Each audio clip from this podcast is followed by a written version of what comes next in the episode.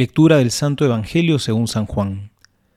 En aquel tiempo, volviéndose Pedro, vio que le seguía aquel discípulo a quien Jesús amaba, que además durante la cena se había recostado en su pecho y le había dicho, Señor, ¿quién es el que te va a entregar? Viéndole Pedro dice a Jesús, Señor, ¿y este qué? Jesús le respondió, Si quiero que se dé hasta que yo venga, ¿qué te importa? Tú sígueme. Corrió pues entre los hermanos la voz que este discípulo no moriría. Pero Jesús no había dicho a Pedro, no morirá, sino, si quiero que se quede hasta que yo venga. Este es el discípulo que da testimonio de estas cosas y que las ha escrito, y nosotros sabemos que su testimonio es verdadero. Hay además otras muchas cosas que hizo Jesús. Si se escribieran una por una, pienso que ni todo el mundo bastaría para contener los libros que se escribieran.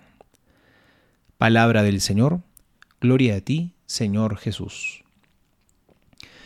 Hemos oído el final del Evangelio según San Juan, que termina con unas palabras que parecen enigmáticas. Además de estas, hay muchas otras cosas que hizo Jesús, y si se escribieran una por una, pienso que ni todo el mundo bastaría para contener los libros.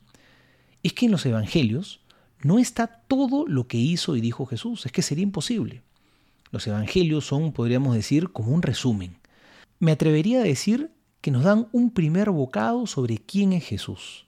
En términos cinematográficos, podríamos decir que los Evangelios son como los avances de una película genial, que al verlos despiertan en nosotros el deseo de querer ver luego la película entera.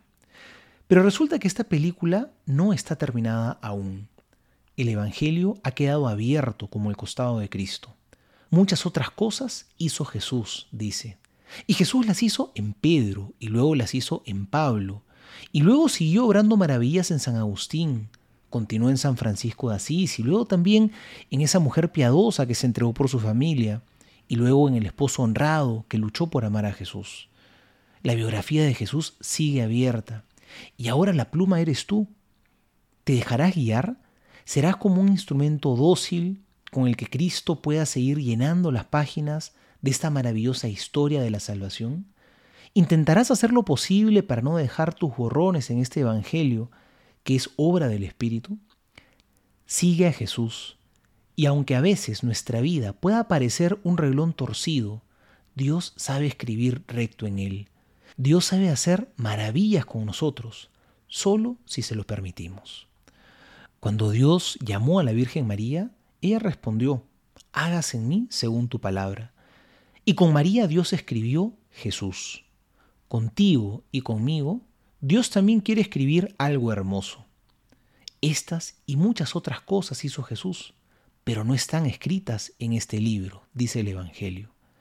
Termina de escribirlas junto a Jesús en el libro de tu vida. Soy el Padre Juan José Paniagua y les doy a todos mi bendición en el nombre del Padre y del Hijo y del Espíritu Santo. Amén.